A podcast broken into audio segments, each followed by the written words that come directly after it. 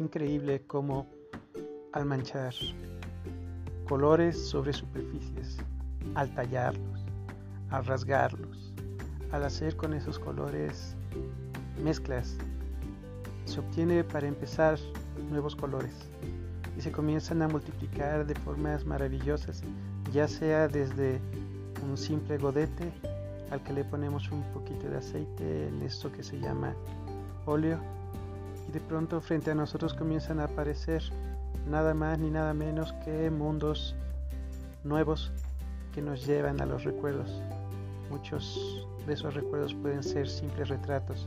Quiere decir simple, ya tienen una complejidad, una ecuación lista para nuestra mente que nosotros volvemos a construir. Esas damas y caballeros son nada más ni nada menos que las artes visuales.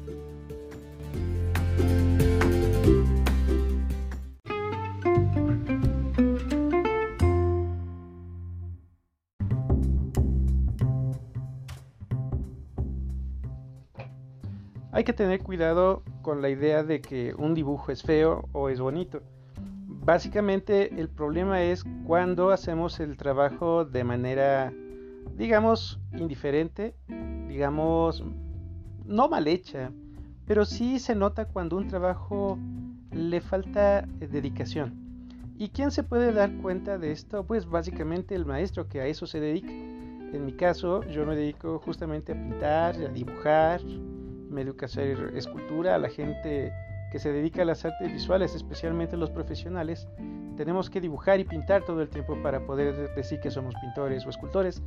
Entonces aquí la recomendación, en el caso de aquellas personas que digan que no saben dibujar o que no saben pintar, es, número uno, que tengan la decisión de hacerlo y número dos, que tengan la voluntad de ser mejores, como ocurre en este y en cualquier rama del conocimiento. Entonces, eso sí se los digo, no hay pretexto y uno se da cuenta.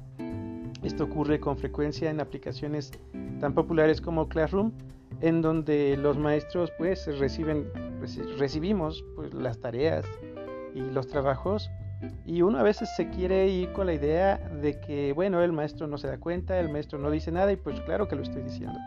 Y así como digo esto, también hay que felicitar a aquellas personas porque uno se da cuenta quién lo hace bien y además en los comentarios que como maestro mando agradezco y felicito a aquellas personas porque además se dan cuenta en el crecimiento de lo que están haciendo bien. También eh, si les quisiera compartir que una de las estrategias que estoy tomando y ustedes habrán dado cuenta, también los invito a mi página, es que vean las galerías que estoy subiendo para que eh, puedan ustedes comparar los trabajos y no haya esta situación en la que se supone, uno cree o uno se predispone para ver lo que uno quiere ver.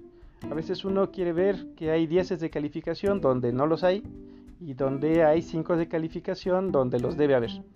No es una situación de ver en la marea humana a cuántas personas vamos a favorecer con nuestro comentario, sino que hay que tener un buen juicio, juicio, hay que ser juiciosos y también hay que saber reconocer cuando uno hace las cosas bien o cuando uno las hace pues sin el ánimo que uno debería hacer. Yo lo que digo es que el primer juez del trabajo debe ser uno mismo. Y si uno es justo con el trabajo, sabrá que a veces le pedimos más cosas de la que uno ha trabajado para obtener el resultado que uno quisiera. Y en la vida se trata más bien de dedicación, paciencia y constancia. Así es que sigamos adelante, por favor.